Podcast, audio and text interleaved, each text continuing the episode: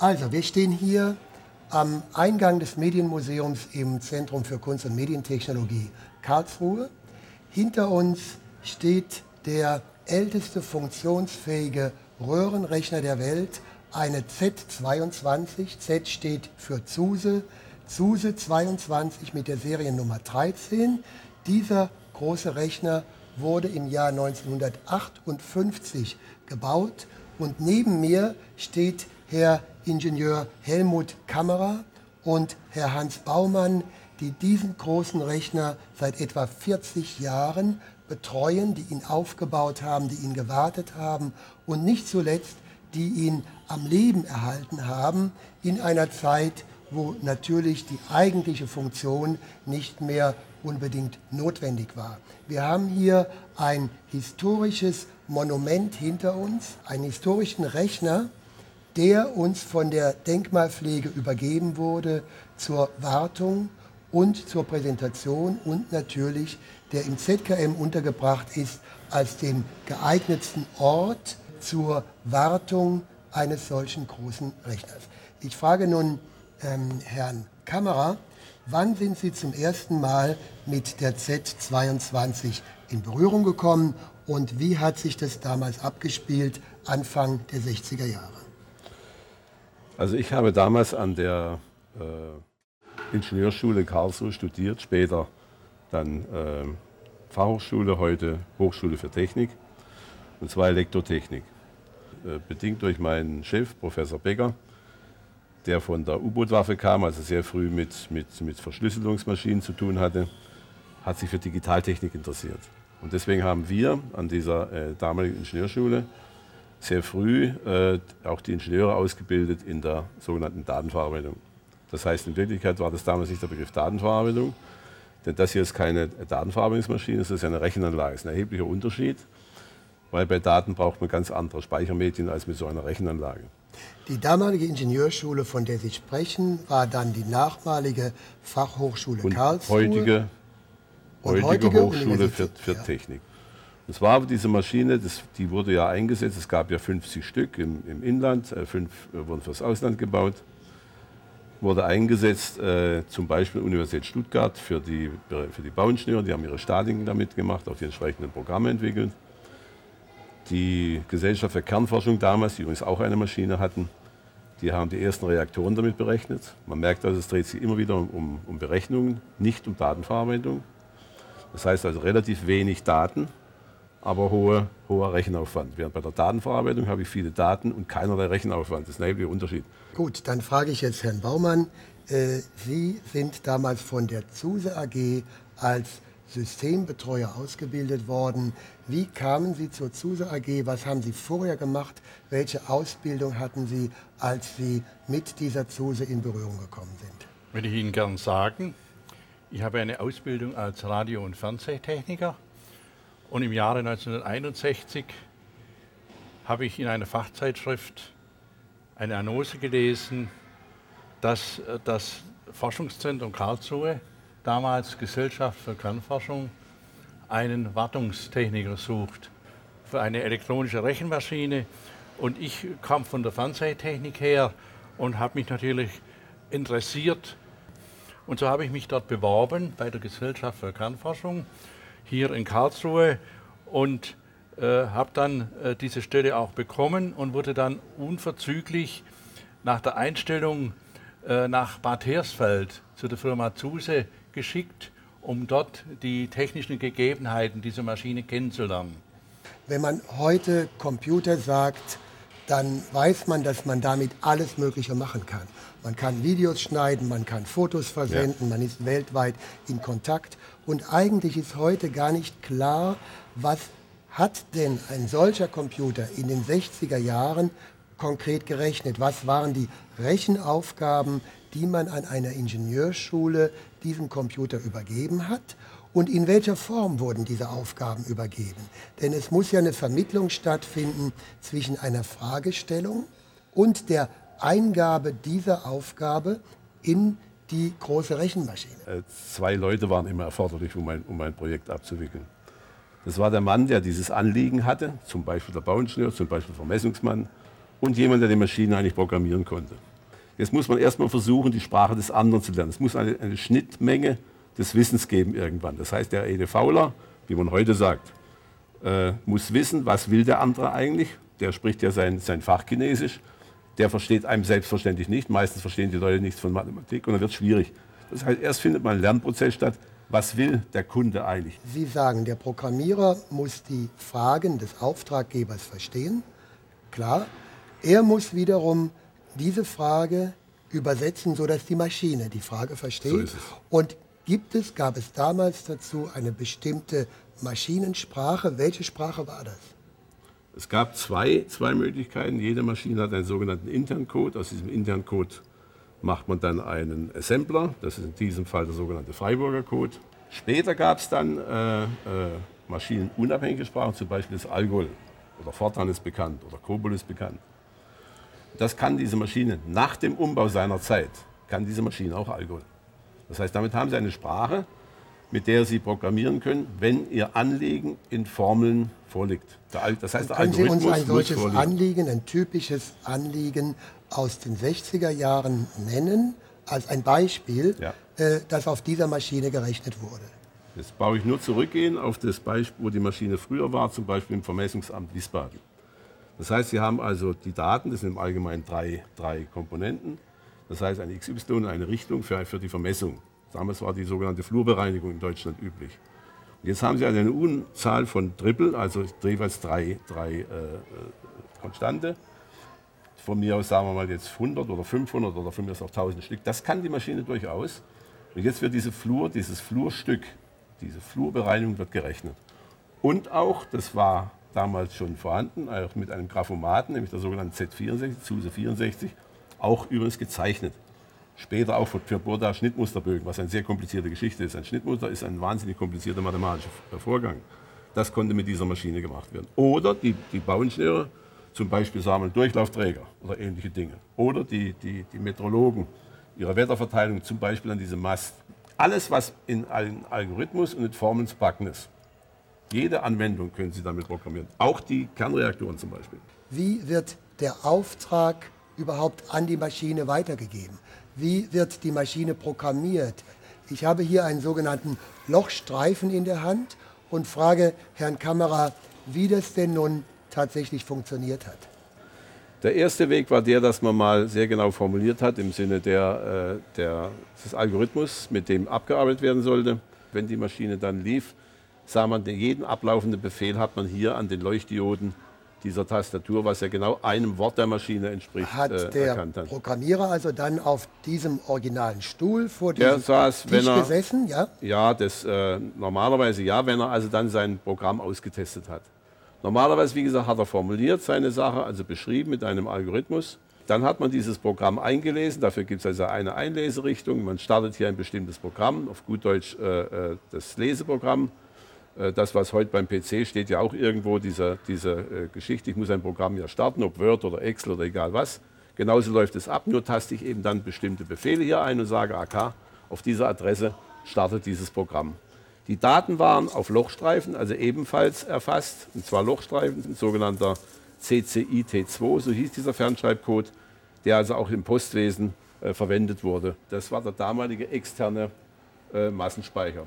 Also wie gesagt, vier Komponenten im Grunde genommen, nämlich das Medium-Lochstreifen, der Lochstreifenleser, das äh, Tastatur, die jetzt hier das Programm symbolisieren soll und das das Ergebnis hier in zwei, in zwei Arten, nämlich als, als, als Papierergebnis und als Lochstreifenergebnis, wo ich das Lochstreifenergebnis dann praktisch weiter äh, äh, verarbeiten konnte. Dieses Bedienpult bildet genau ab ein Wort, das ist ja eine sogenannte Wortmaschine, keine Bytemaschine. Die äh, besteht im Wesentlichen aus drei Teilen, nämlich aus dem oberen Teil, der die Möglichkeiten der äh, Basisbefehle darstellt, und ein Adressteil. Der Adressteil, ich fange vielleicht mit dem an, die Maschine hat zwei Speicher, einen Arbeitsspeicher, entsprechend auch den PC. Das sind die ersten äh, äh sieben Tasten hier, also es entspricht jeweils eine Taste einem Bit. Und dann gibt es hier einen zweiten Adressteil, das ist für die äh, Magnettrommel, die ja für die Daten und für die Programme verwendet wird. Grundsätzlich braucht man, äh, um zu rechnen, es ist eine, eine Bitmaschine, also ein Dualsystem, das heißt, man, man muss multiplizieren können, man muss äh, subtrahieren können, man muss addieren können äh, und auch dividieren. Das geht folgendermaßen. Wenn ich eine Dualzahl habe, die ich zum Beispiel sagen wir 0,1 und ich will die mit, mit 2 multiplizieren, mehr geht ja grundsätzlich nicht im Dualsystem, dann verschiebe ich das ganze äh, Wort eben nach links. Und deswegen drückt man dann zum Beispiel die Taste Befehl und sagt zum Beispiel äh, links verschieben beziehungsweise rechts verschieben.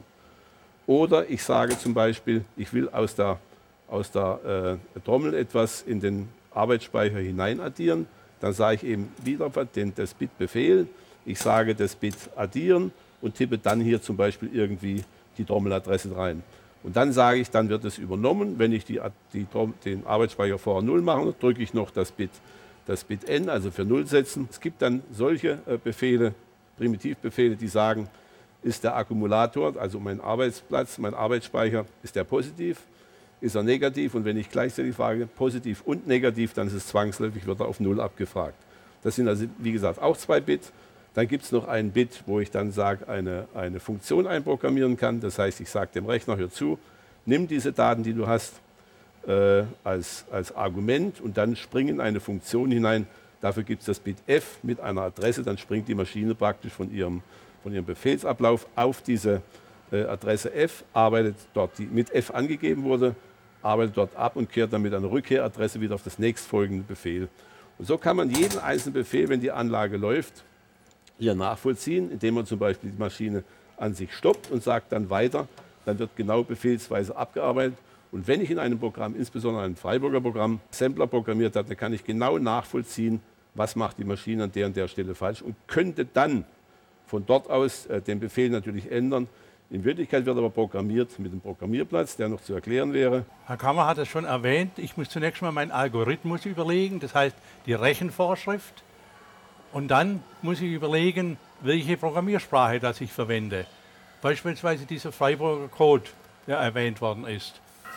Und dann gehe ich hier an diesen Fernschreiber und dann fange ich an, diesen Text für den Freiburger Code zu schreiben während ich schreibe, entsteht mit diesem Stanzer ein Lochstreifen, den ich später verwenden kann zum Einlesen in die Maschine. Und diesen Lochstreifen, den kann ich, wenn es ein Fehler passiert sein sollte, wieder korrigieren mit diesem Abtaster hier. Der liest diesen Lochstreifen und es entsteht der korrigierte Streifen. Ein Protokoll habe ich hier auf Papier erhalten und ich kann jetzt diesen Lochstreifen einlesen in die Maschine. Ich starte hier auf dieser Tastatur an einer bestimmten Stelle dieses Leseprogramm, um diesen Lochstreifen einlesen zu können in den Computer.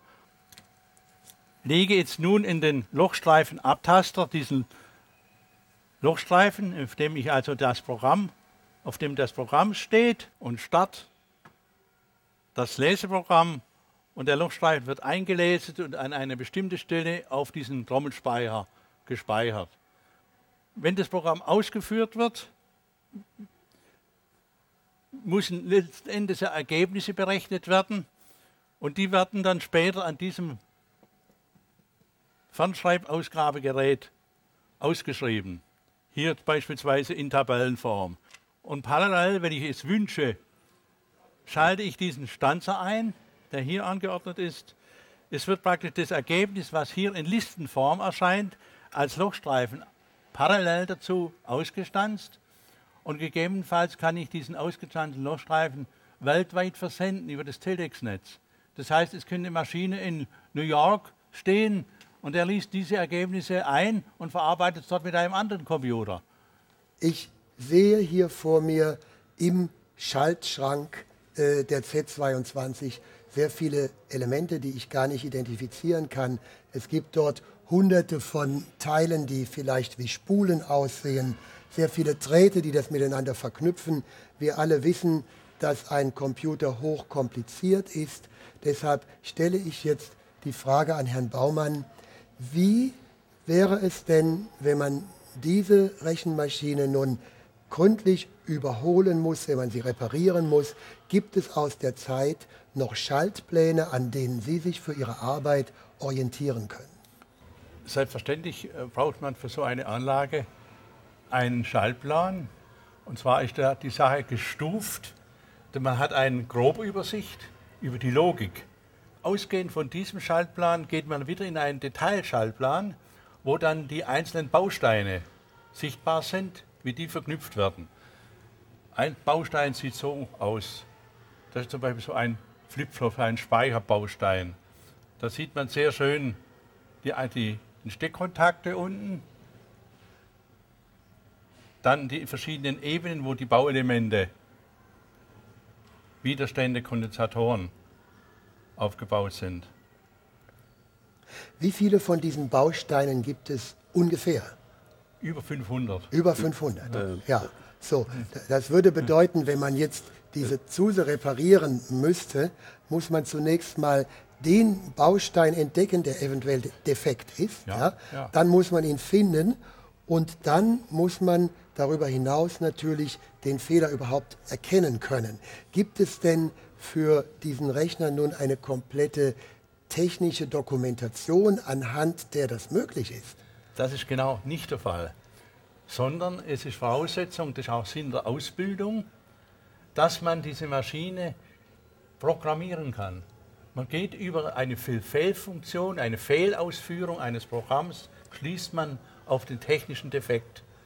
Und wenn man diese Ebene erreicht hat, muss man dann mit entsprechenden Messgeräten in die Schaltung so eines Flipflops zum Beispiel eingreifen und dort die Signale messen. Wie finden Sie den Flipflop, der defekt ist, von 500 Stück? Indem ich aufgrund ja. des Fehlverhaltens des Programms und Darauf. die Logik da kann okay. ich sagen, in dem und dem Register zum Beispiel, wo diese Operation stattfindet, beispielsweise die Addition, da ist ein, ein Fehlverhalten liegt hier vor.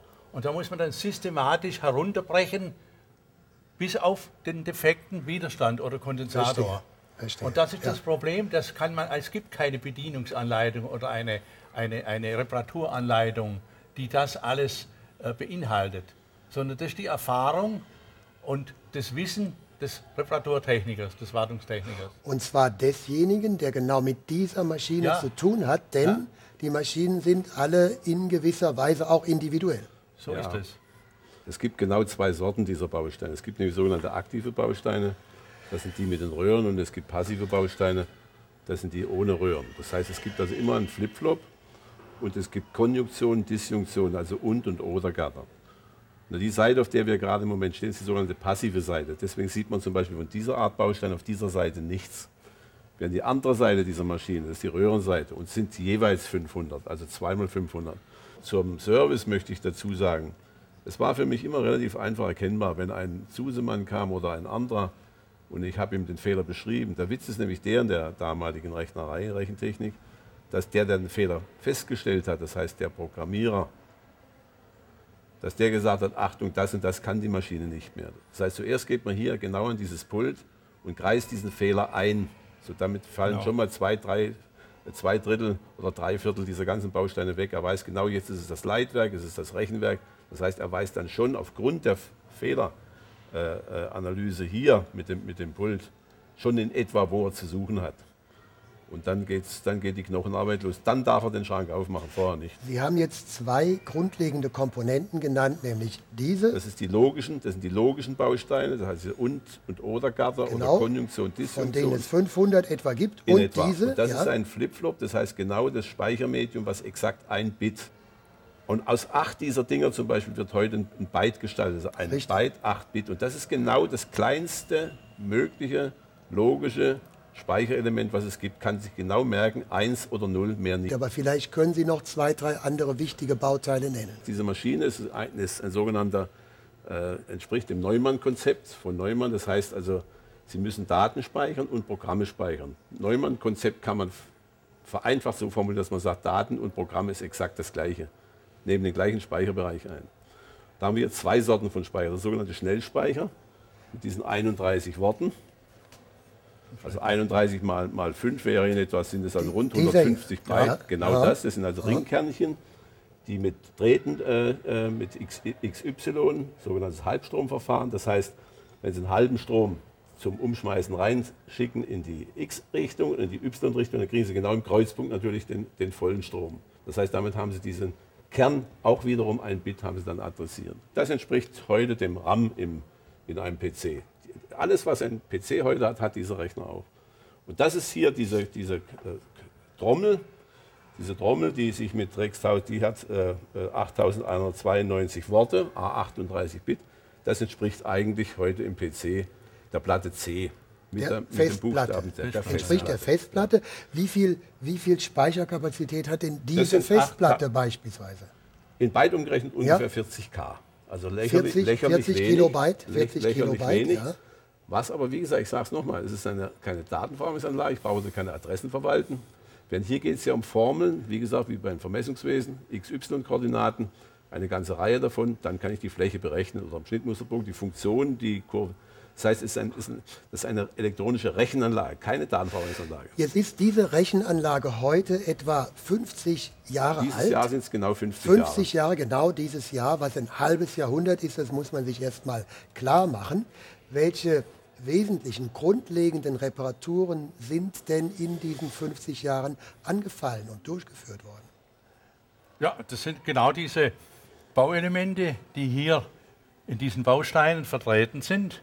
Sind Kondensatoren, Widerstände, die ich analysieren muss, wie ich vorhin schon gesagt habe, aufgrund des Fehlverhaltens des Programms und Messung anschließend und Herausfiltern des defekten Bausteins und daraus resultiert dann äh, das Auswechseln so eine, eines Widerstandes. Da, damit wird dann nicht der ganze Baustein Doch. weggeworfen, sondern man, nur ja, einer der Kondensatoren, einer der Widerstände. Ja, man könnte den ja. Baustein wegwerfen. Klar, und den neuen haben. einen neuen reinstecken, dann brauchen wir aber einen neuen. Genau. Oder natürlich, da man diesen Widerstand heute noch bekommen kann auf dem ja, Markt, ja, ja. kann man auch, wenn man es richtig macht, diesen, diesen Widerstand auswechseln. Äh, grundsätzlich zu diesen, zu diesen äh, Bausteinen das sind ja keine Bausteine, wie sie heute gemacht werden, also sogenannte Chips, sondern das sind ja Bausteine, die nur aus Elementen bestehen, wie sie im Rundfunkbau üblich waren. Das heißt, man hat also keine extra Bausteine gebaut für so eine Maschine, sondern aus den Grundelementen dann eben einen Rechnerbaustein. Das heißt, die Ersatzteilbeschaffung geschieht eigentlich über den normalen Rundfunkhandel. Wir haben hier ein Denkmal, das in seiner Originalsubstanz vorhanden ist. Es ist immerhin ähnlich wie das Karlsruher Schloss oder wie die Dresdner Oper in das Denkmalbuch eingeschrieben und wir haben die Verpflichtung, dieses Denkmal zu erhalten. Deshalb müssen wir doch alles daran setzen, dieses auch zu versuchen. Aktuell äh, ist diese Zuse außer Betrieb. Warum funktioniert sie zurzeit nicht? Kann man das nochmal darstellen? Das ist äh, äh, leicht zu erklären. Das äh, Schwierige an dieser Maschine ist im Grunde genommen eigentlich diese Trommel. Das ist die Trommel, wie gesagt, entspricht heute der Festplatte C. Äh, läuft mit 6000 Touren, also relativ, relativ schnell. Äh, ist schneller als jede äh, Platte in einem, in einem äh, PC. Der PC läuft so mit 7200, so eine Seagate oder sowas. Aber wir brauchen nicht, wir müssen nicht positionieren. Das heißt, es sind 256 äh, Leser, Schreibköpfe drauf. Das heißt, jede, es wird hier nichts bewegt, außer die äh, Trommel zum Drehen gebracht. Es ist auch so organisiert, dass sie elektrisch stillsteht. Das heißt, Genau wenn das eine Wort abgearbeitet ist, steht das nächste Wort exakt unter dem richtigen Kopf. Das heißt, wir haben also keine Zugriffsprobleme. Äh, äh, es sei denn, wir springen einmal, dann müssen wir statistisch gesehen eine Umdrehung, also fünf Millisekunden, müssen wir warten. Und diese Köpfe liegen sehr dicht an, den, an, den, an, den, an der Magnetschicht. Und wenn die schleifen, ist die Magnetschicht kaputt. Das ist das, dann haben wir eben, das waren ein paar Ersatzspuren drauf. Äh, die haben wir dann Ersatzspuren genommen, war nicht mehr ausreichend, damit war sie nicht mehr funktionsfähig. Deswegen ist diese Trommel außer Betrieb, sie ist rein für Lehrzwecke und weil man sie erkennt, ist sie noch da. Und das ist eine Ersatztrommel hier, ich gehe mal ein bisschen auf die Seite.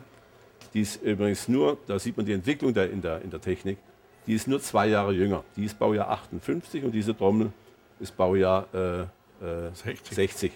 Also nur zwei Jahre jünger. Man sieht schon ganz anders aufgebaut. Läuft im Prinzip aber genau wie diese auch. Und genau die Schwierigkeit, die wir mit der Trommel hatten, nämlich zerstörten Spuren, haben wir im Moment auf der Trommel. Wir versuchen nun, äh, das Ganze wieder in Gang zu bringen. Wie würde das denn aussehen, Herr Kammerer? Es gibt ja einige Maschinen in Deutschland noch, zum Beispiel in Bautzen, stehen zwei Maschinen in Hoyerswerda, stehen, äh, eine steht in Kiel, nein sogar zwei, es steht äh, zwei im äh, Zuse Museum in Berlin.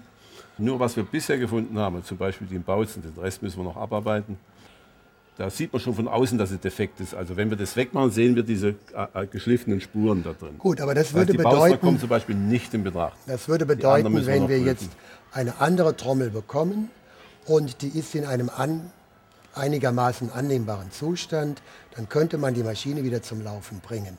Wenn aber diese Trommel dann auch defekt ist ja. und es kommt irgendwann der Punkt, wo wir keine Trommel mehr finden, ja. Ist es dann der Tod der Zuse Z22 Nummer 13? Nein, so nicht.